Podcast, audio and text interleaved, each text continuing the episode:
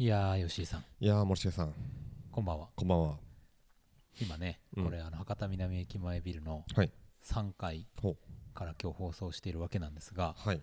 ちょうど新幹線からね人が降りてきたところであそうですね。急に人が増えましたね。なんかこうまあこちらからの視点からするとこう足元からなんかこうバーっといろいろうんうん。なんかアリが広がっていくような、ようなね 感じの例えが悪いっていう、でもほんとさこう、駅を降りて、うんこのなんていうんですか自分の行く方向に向かってさ、うんうん。みんな、いまあ、ほぼ一直線に歩いていくわけじゃないですか。そうですね。まあでもなんとなくこう V 字型にこう人が分かれていってるんですけどね。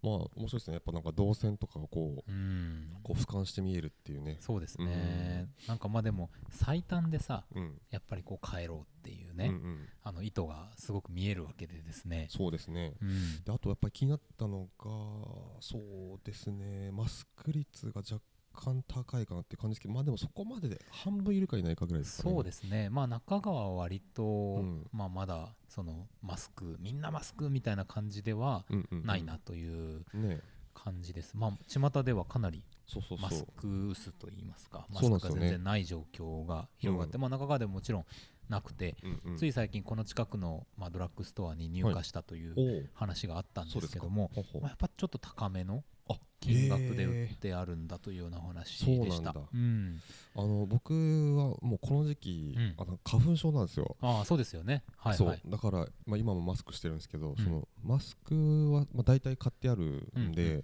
まあ、僕そういうあれで今家にはあるんですけど、はいはい。まあ、それがなくなったらね入手うんできないし、うん。そうですよね。逆に、まあ、みんなも同じような感じで買ってる人たちなんでしょうか今つけてる人たちはね。そうでしょうね。ねまあなんかこう先週先々週ですか？えうん。福岡市営地下鉄の中でうん。マスクをしてない人が、うん。まあ、咳をしたというのうんうん。でちょっとこう揉め事みたいなもねのが起こった電りとか、車が止まってみたいなね。ねうん。ありましたけどもまあまあかなりあの皆さんナーバスにね。なっている話題ではあるとは思いますえがはい。どうですか？その、体調的にはうん。通常運転ですあか、そうですね。そのうん。まあいわゆるその風邪なんだか、結構風邪の症状に近いっていうのにちはい。ょっと聞いたんで、熱が出たりとかだるいとか、うん、まあ、そういうのは別にないんでですね。ただそうん。の鼻とくしゃみとか、そのはい、花粉で出るんですよね、うん、そうですよね。ただ非常にこうまあしづらいはいそれもしづらいというね。そうですよなんねかあいつ大丈夫かみたいな。んことうんになりそうなので、確かに。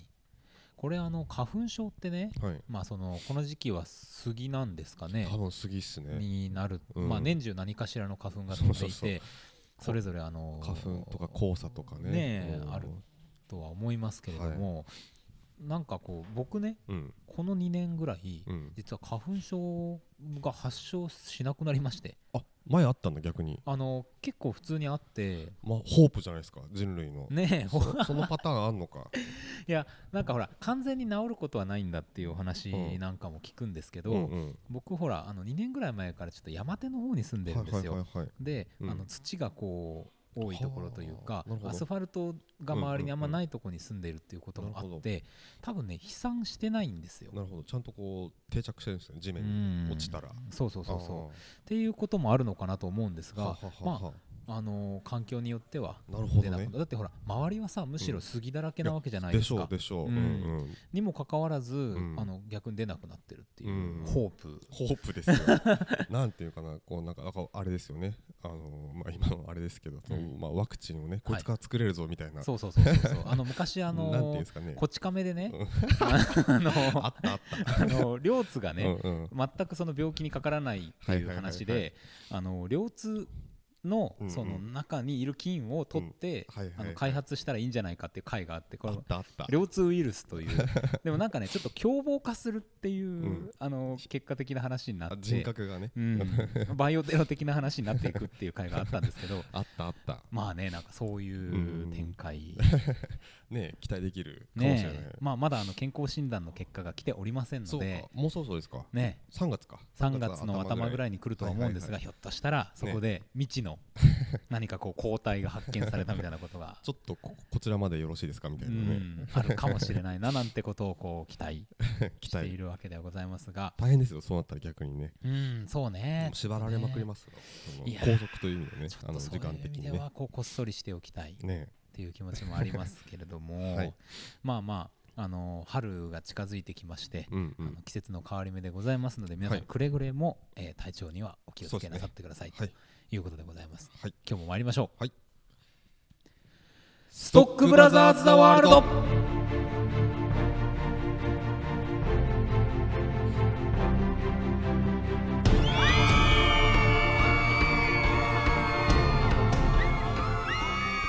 いやいやいやいや。いやこんな時にでもたくさん来ていただいて。いや本当にね。まああのなかなかねうるさいですねなかなかねあそうですね。うん。ワオワオとか言ってこう、ねちょっと大丈夫ですかね。大丈夫。飛散してないんですかね。あんまり声を出すとね 良くないんじゃないかみ手たいなのがありますけども。あの外にさうん。なかなか出づらいじゃないですかいろんなこう状況から、はいはいですから、まあ、ぜひね、うんこのラジオなんかを聞いてそうですね。過ごしていただければと思いますし、はいまあ、なんといってもね我々もうほら70回以上やってますから。そうですね。30分を70回以上やってますからとてつもない時間ね。過ごせますから、過去放送を掘り出せばね。ぜひあのストックブラザーズ・ザ・ワールドまあ、それからあのーね、うん。NRS ラジオはいはいこはい。の曲10番組ちょっとありますから、はい。の番組たくさん聞いてうん。過ごしていただくというのもいいんじゃないかなとそうですね。いうふうに思っております、はい。えー毎週木曜日夜8時30分から放送しております。カルチャーキュレーションダバナシプログラム。ストックブラザーズ・ザ・ワールドお相手はストックブラザーズ・ブラザー1森重裕介と。ブラザー2吉井陸斗です。よろしくお願いいたします。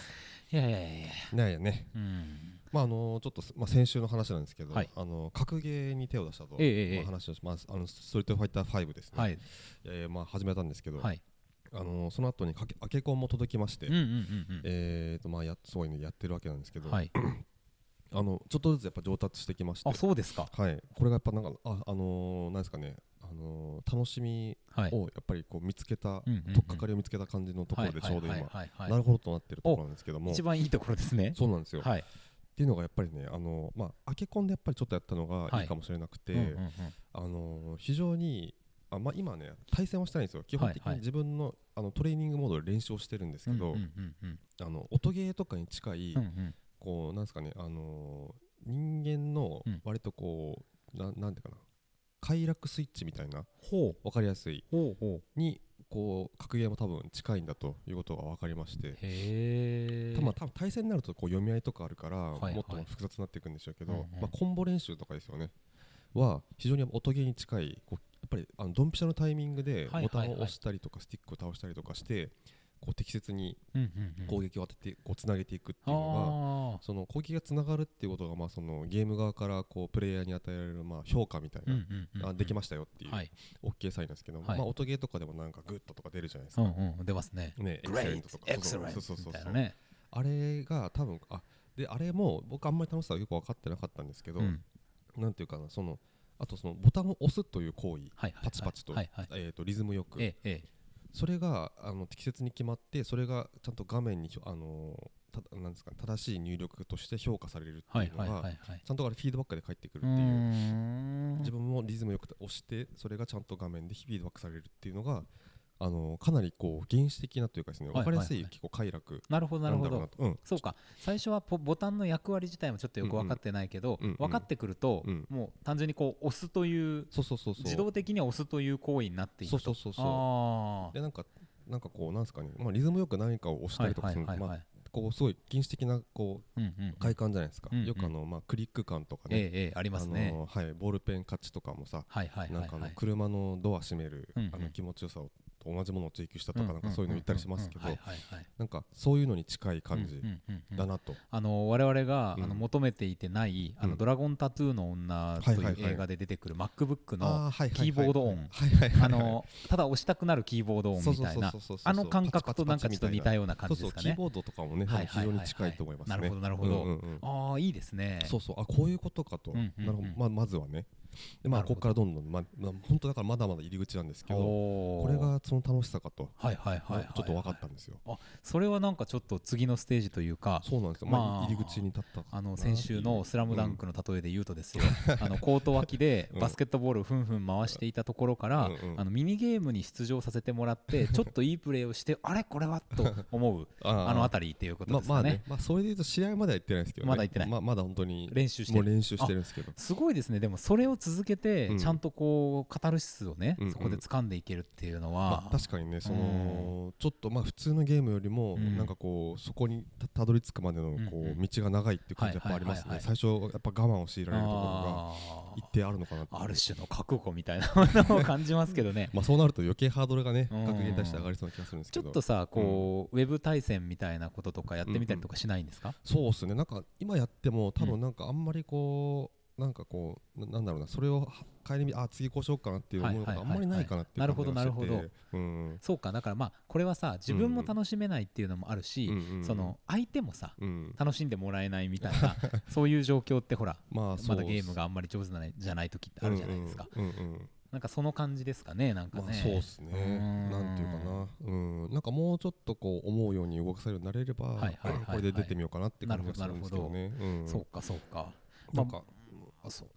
そうあとね今やっぱりまあまだキャラをほう。1キャラにさ絞ってなくて複数キャラ使ってるんですけどはいはいはい。まあえー竜竜竜ですね。竜とまあガエルですね。あガエル。そうですか。ガエル。ソニックブームですね。クブーム。はい。サマソーなんですけど あそうか。そうサマーソルトがねめちゃくちゃその声がそうん。れそれもその音ゲーの感覚なんですはけどいはいはい。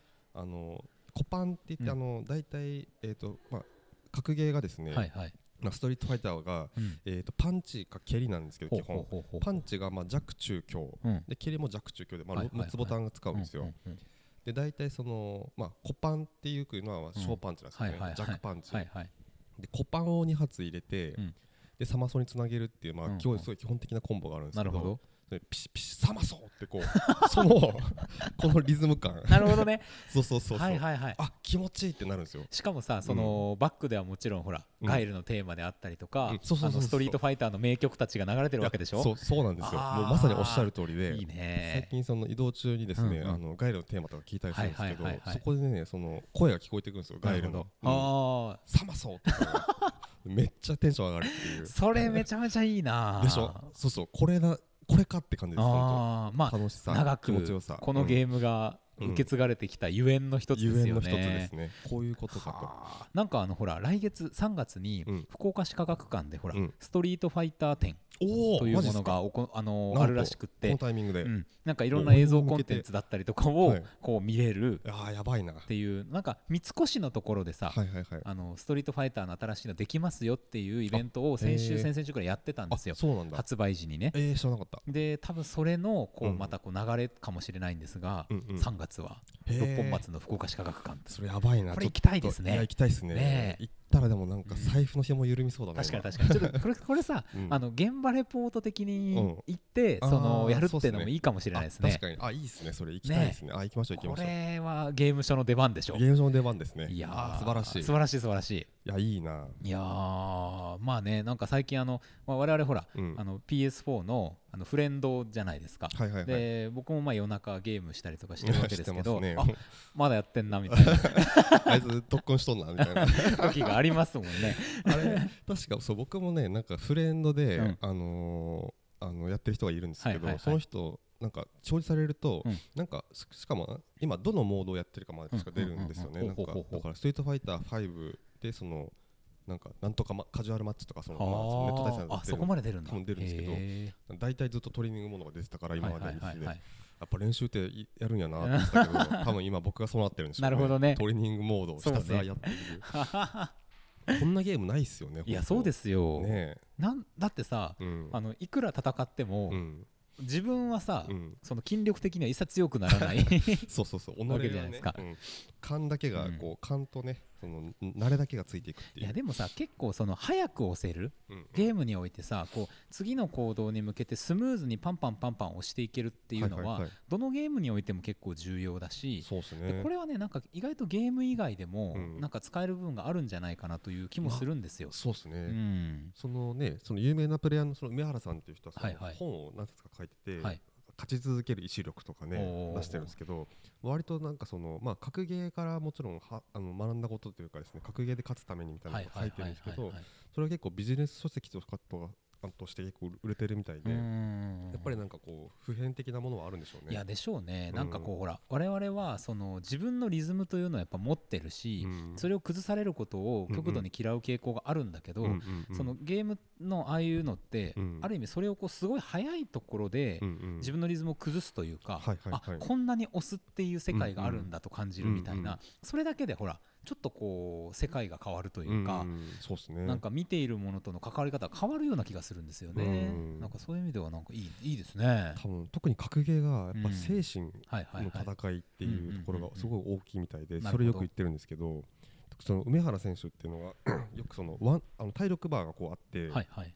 最後のなんかもうあとコパン一発当たったら死ぬみたいな体力もうほとんど見えないはい。ワンドットぐらいしかないですけどそこからその8割ぐらいある体力をこう減らしていくっていうのを結構やってるんですよそういうなるほどなるほど。だから前見た試合で解説者がワワンドットが体力1000ある大体体力バー1000なんですけなるほどなるほど。この人のワンドットは1000あるって言っててうわいいいい解説ですね。そうはあっていうのがそのなんかワンドットだともうコパン一発使ったら死ぬんで、はいはいあんまりやっぱり積極的に攻められないんですなるよほどなるほど。普通は。うんうんなんですけどそこをあの全くなんていうかなあのワンドットも、あの怯えが一切ない攻め方とかプレーにへ普通は守りに入ったりとか、はい保守的にこう動くんですけど、ーうんうん。それを感絶な動きをするっていう意味で多分体力がまるで満タンにあるかのようにこいつは動くっていう、なるほどなるほど。ワン。ドットが1000あるいやね気遅れしちゃいますよだって。そうなんですよ、うん。うん。いや食らっちゃやばいからっつって。そうそうそう。でさああいうのはさ一回リズムをうん。崩されてしまうと、うん。そのなんていうかなこう雪だるま式にどんどん悪くなるというか、うんうんうん。もう全部流れも持っていかれちゃうじゃないですか。そう。まさに流れがあるんですよね。うん。うん。まあそれはなんかねスポーツだなっていう、もちろんストリートファイターは短い時間でうん。今日勝負がつきますから、うん。そういうスポーツもそうなんだけど、うん。まあ、サッカーみたいな90分スポーツとかでも、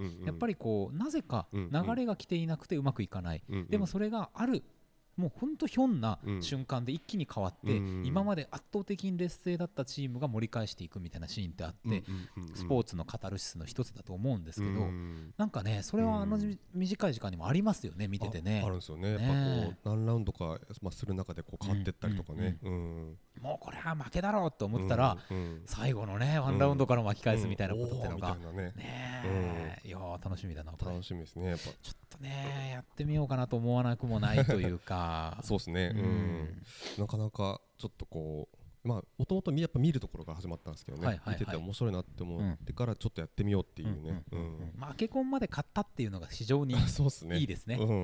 買ってよかったかもしれないですね。なるほど。うん。まあ、本当にそこそこの出費しましたけどね。そうでしょそうなんですよ。まあアケコンもいろいろあって はいはい。安いのは安いんですよ。3000円ぐらいとかであるうんですけど。あもうなんか3万ぐらいの使ったんでーはいはいはいはいはい。もうねでもあのあれだけ使用しますから うん。押しますからうん。3000円とか買ってボロボロ壊れるなんかよりはねそうなんですよ絶対いねいですよね。あとねそう。まあちょっとこの話すると長くなるんでこの辺にしましょうかね、じゃあまたほらこれいはあのストリートファイター特集の時にはい。やりましょう。はい。ということではい。えーいつものコーナー参りましょう。はい。天が呼ぶ地が呼ぶ人が呼ぶ。映画を見ろと人が呼ぶ。聞け悪人ども我は正義の役人。シネマンどころ。開門。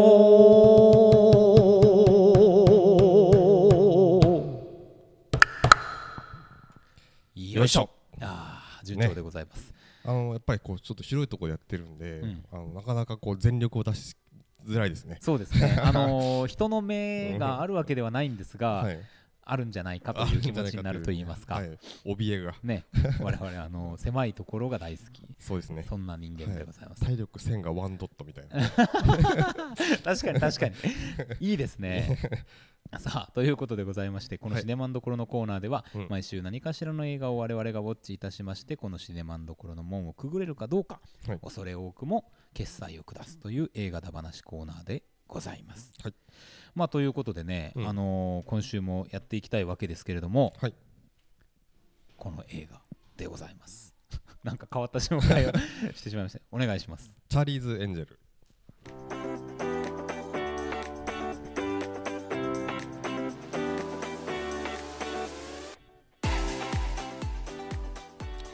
2000年キャメロン・ディアスドリュー・バリモアルーシー・リュウという人気女優が集結し初の映画版として公開された「チャーリーズ・エンジェル」2020年世代も時代設定も一新し新たなるエンジェルたちが誕生する。新世代のチャーリーズ・エンジェルをアラジンのナオミ・スコットトワイライトシリーズに出演するクリステン・スチュワート。イギリス出身のエラ・バリンズカが演じる。うん。あということでこれあのー 過去のねはい。あのまあなんでチャーリーのうん声の吹き替えの人っていうイメージで今日はああなるほど。やらせ吹ていただきました。き替えですか。えあのそのあれえっとなんだっけキャメロン・ディアスとかの？そうそうそうそうそう。その時そういう感じだったのか。そう確かそんな感じだったのではないかという感じでやっております。まあ今日はね曲が早く終わるという あっさり。あっさり終わりますけれど急にあのも今フェードフェーダー下げたわけじゃなくてうん。本当に普通に終わりましたそうですね。終わりのない音楽がうん急に終わったからちょっとびっくりしましたが、えーチャーリーズ・エンジェルはい。いかがでしたか？あそうですね。まああのーなんかこう普通に楽しめたなって感じですね。本当に肩の力を抜いてうん。あ楽しいなーっていう。うんうんうん。あとみんな綺麗だし。いや綺麗ですうんね最高だなっていう感じで素晴らしい。本当にうん。何て言いますかこう目だけでうん。見ていてもいい映画っていうか脳死ですね。脳死。脳死鑑賞できる。そうそうそうそうそう、うん。まあもちろんさ、うん。チャーリーズ・エンジェルといえば、うん。そのその時の時代時代の、うん。まあ、ヒットポップといいますか、はいはいはい。のアーティストが曲をやると、まあ、前回はほらうんうん。デスチャデスティニーズ・チャイルド、うん。ビヨンセのうん。グループの「インディペンデント・ウーマン」っていうのが主題歌だったりとかエアロスミスとかも確か曲出してたと思うんですけどまあ、今回はアリアナ・グランデとか、うんなんか、えっと、エンドロール見たらニッキー・ミナージュとかもちょっとなんかかかってるような感じでしたかね。みたいな感じでまあまあまあまさに今を、うん。まあ、彩るポップスターの曲を使われてるわけですけども、まあでもさやっぱこの3人うんうん。最高ですね。もう特にやっぱねモンシェ君はいはい。クリステン・スチュワートえー、もう大好き。クリステン様、クリステン様。えー、ありがとうございますって感じでしたね。ねでしょうね。うん。うん。いや僕もやっぱりすごい見てあやっぱいいなって思いましたもんね今回見て。うん。なんかねあの本当に。クリステン・スチュワートのうん。その中性的な感じといいますか、うんうん。その性別を軽々と超えていきそうなうんうん。ところのあの立ち位置みたいのもすごくいいし、うんあのーまあファッションとかキャラクターもね、うんものすごくいいなっていうところで、ねまあどちらかっていうとちょっとほらあのー悪そうな感じというか、うんうん。あのーまあとっつきづらそうなねな感じも。クールなうんうん。い感じで、うん。でもなんか実はそのすごくひょうきんでみたいな、やそうなんですようねん。もうまあ本当にまさにそこなんですけどなんかね。あのね劇中でそのまああのなんですかね。えーっとフェリー、はいはいはい。まあ普通の民間のフェリーに乗ってこう、3人移動するっていうシーンがあっていその向かい側に、まあ、うん。ちっちゃい女の子が座ってるんですけど、うん。うん。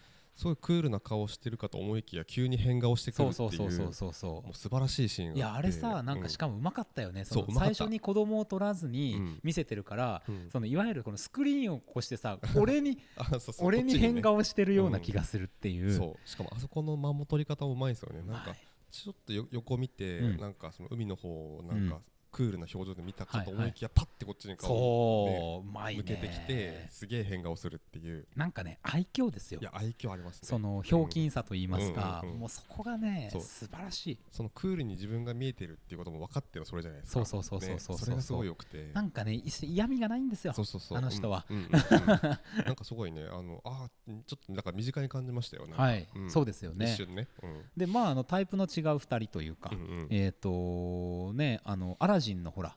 あそうか。ジャスミン。役のナオミ・スコットさん。ああだからかなんか見たことあるなと思ってたんですけど、うん。いやすごい良かったっすね。よかったですよね、あのまあ、彼女、まあ、なんていうか彼女はどちらかというとキュートフェイスというかの、あのなんだけども、スタイルもめちゃめちゃいいうんし、まあおてんばだけど才女みたいな、どうなんだろうななんか位置づけとしては今後ドリュー・バリモア枠みたいな感じになっていくのかなっていうような感じもしなくはないんですけど、その今回がねその今までと違ってその3人もともとそのチャーリーズ・エンジェルっていうわけじゃなくて、2人チャーリーズ・エンジェルで1人をこう、まあ、フックアップするっていうそうね。そういう感じの話じゃないですか、はいはいはい、ねだから今後そういうふうになっていくまあだから続編作られてほしいですよね。いやもうこれはね普通に何回も見たいですよ。ねうん。何回も見たい。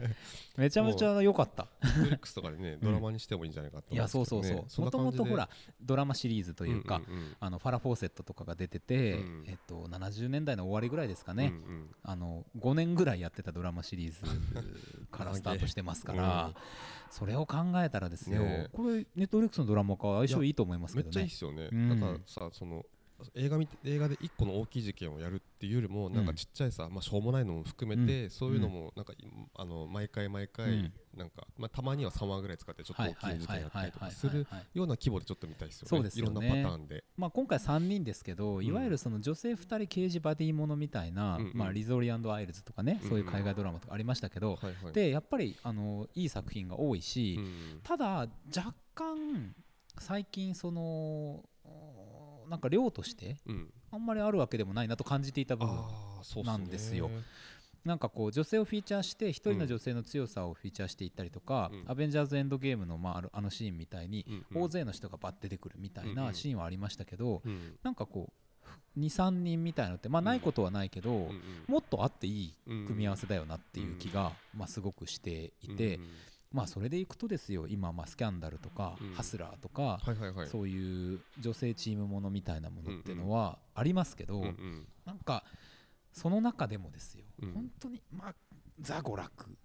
そうですね。エンタメうんエンタメってういう抜けの良さですか、んうん。だからもう本当に語ることがそれほどあるわけではない、まあそうなんですよね。うん。まあそのね、まさにその点でその前作までうん。はその確かマック G っていう、はいはい。あのミュージックビデオ出身監督が撮ってて、まあ、まさにそういうなんていうんですかねその CM 的なというか、うんその、なんかこうかかいまさにその快楽的なというか、うん。直感的な感覚的な映像を見せるのにすごい長けた人がうん。撮ってて、それはそれでその良さがあったんですけど、今回そのエリザベス・バンクスっていう、あのピッチパークトが撮ってる監督、ええ。まあ、女性ですね。はい。女優さんですけど、はいが撮ってやっぱり結構そのまあそれでもやっぱり今のそのさっきのスキャンダルとか、うんうん。ハスラーズとはちょっと毛色は違うけど、うんやうんうん。っぱりその、まあ、今のその女あの女性の映画っていう感じになっててだいぶ、うんうんうんうん。っていうのは特にさそのまあ本当に映画のまあ終盤というかですけどやっぱりそのチャーリーとか正体が今回明らかになったりするじゃないうんですか。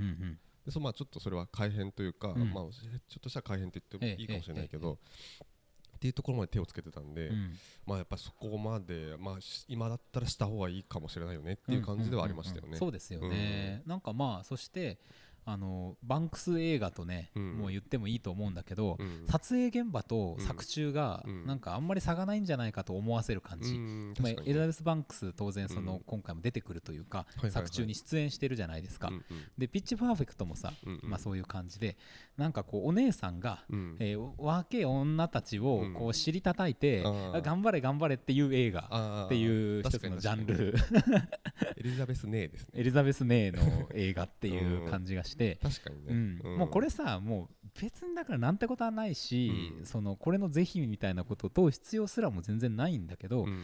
なんかもうほら、うん。一つの様式として楽しめるなっていう感じもす、うんね。で僕はね見てて全然違う結末を実は予想していてですね、ほうほう。ほう途中まで。うん。あのーなんていうかな。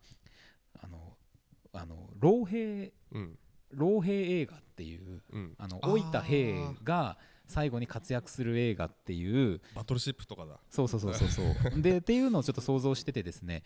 まああの全くあの、うん。最後のネタ明かしで出てくるその敵役というのは逆だったんですよ僕は、うん。あのパトリック・スチュワートこそがうん。今回うん。旧三部作の、うんえ3人を連れて、うん。えーやってくるっていうあのそういうね「スター・ウォーズ」エピソード7的5接待展開みたいなものあー。で実は予想してて。いやまあそれ熱いっすね。ねあの我らの好みはそれですね。そうそういつ来るかなと思ってたんですよ。なんかすごい窮地に陥ってほらうんうんうん。まださ未熟じゃないですかうんうんうん。エンジェルたちがさ。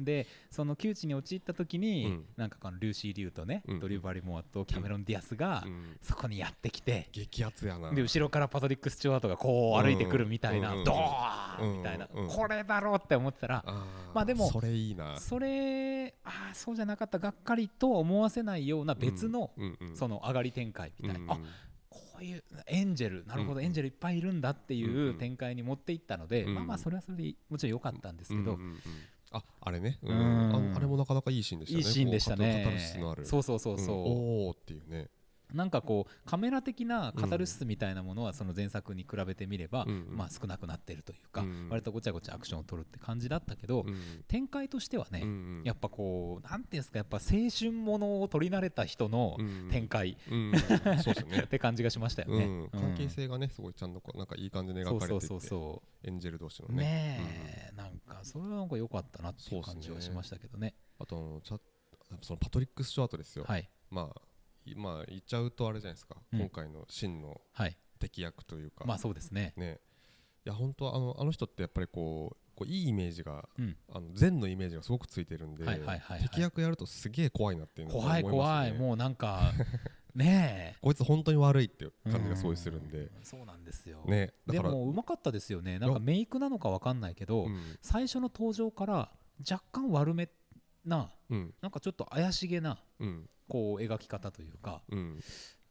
な感じがして、うんえらい長く映すなと思ったんですよパトリック・スチュワートを、うん。だからこれは僕はでもいい方にとってですよ、うんこれは老兵去り際映画来たぞと。う んそれな。うん。それその展開も見たかったな。そうだからこれで一回その普及シリーズとの区切りをつけて、うんうん。次の作品からうん。そのあの3うん人の活躍が始まるみたいな、うんうんうんまあ我々があの「スター・ウォーズ」エピソード8に期待したものっていうものをまた投影しちゃったっていうところはありましたけどね。あそうそれいいっすね。ねうん。いいん森ですよ重森重図カット森重図カットあのキャッツの時に出てきましたけどね。僕版をがいいっていう 言い張る。俺版がいいんじゃないかっていう。いやあのそれはいいっすよ。そのね。展開は大好きですね。ねえ、そん。な展開を、うん。まあ見たいなと思いましたけうんど、でもエリザベス・バンクス、ん。あのなんか安定してきましたね監督として。なんかね。なんかねこの手のなんか映画は、もういろいろやれるんじゃないかって感じしますよね。ね。うん。だしその本当になんていうかな小難しいことはいいんだと、楽しい映画撮りましょうよみたいな、うなんかやっぱ姉さん感、そうなんですよね、うん。なんかねなんかあの人のなんか花があるしね。花ありりますね、うん。本当にいやいやー。よかったですよ。ねこれはぜひまあいろいろね今あのーいろんな面白い映画いっぱいやってますけどこれもぜひその検討の一本に入れていそうですね。いいんじゃないかと全然思います。なんかいわゆるこう意味的に見るべき映画みたいなものっていうのが、うん。あの割と多いというか、うんうん。まあ、パラサイトを含めなんかこう、うんうん。見た方がいいんじゃないってこう、うんうん。いろいろな言葉を尽くしてお勧めされているような映画が多いとは思うんですが、まあそういう中だからこそです。ね、うんうん。こういうもうなんなうん。ただいや面白かったなみたいな。いや面白かったら帰ろうみたいな。ねえ、うんこういう映画でももっと見たいんですよね。いやそうなんですよね。本当は。ジャンル映画愛好家としてはね。うん。うん。ぜひという感じですかね、ぜひという感じじゃあもうこれは？はい。今日は行きますか？いきます。はい。決済。さあさあおすすめですよ。さあおすすめでございますよこれは大変おねすすめですねいやーいいですね。はい。まああの時間もね,、まああのミッドサマーとかもねやってますけどね。そうね。あのたださ福岡上映館がミッドサマーちょっと少ないですね、中洲太陽とあとユナイテッドシネマももちですね。うんそうですよね、だからちょっとあー見づらい感じかなっていう感じは、うんそうですね。あの僕車移動なので中洲太陽非常に行きにくくてですね、うん。まあ桃地に行こうと思ってるんですが、はいはいはいまあちょっと距離ありますしね。ね、うん。感じもしております。だですが見なきゃいけないと、うん。これもうめっちゃ見たいですね。そうですね。はい。ということでございまして次のコーナーです。今日の英単語、よいしょー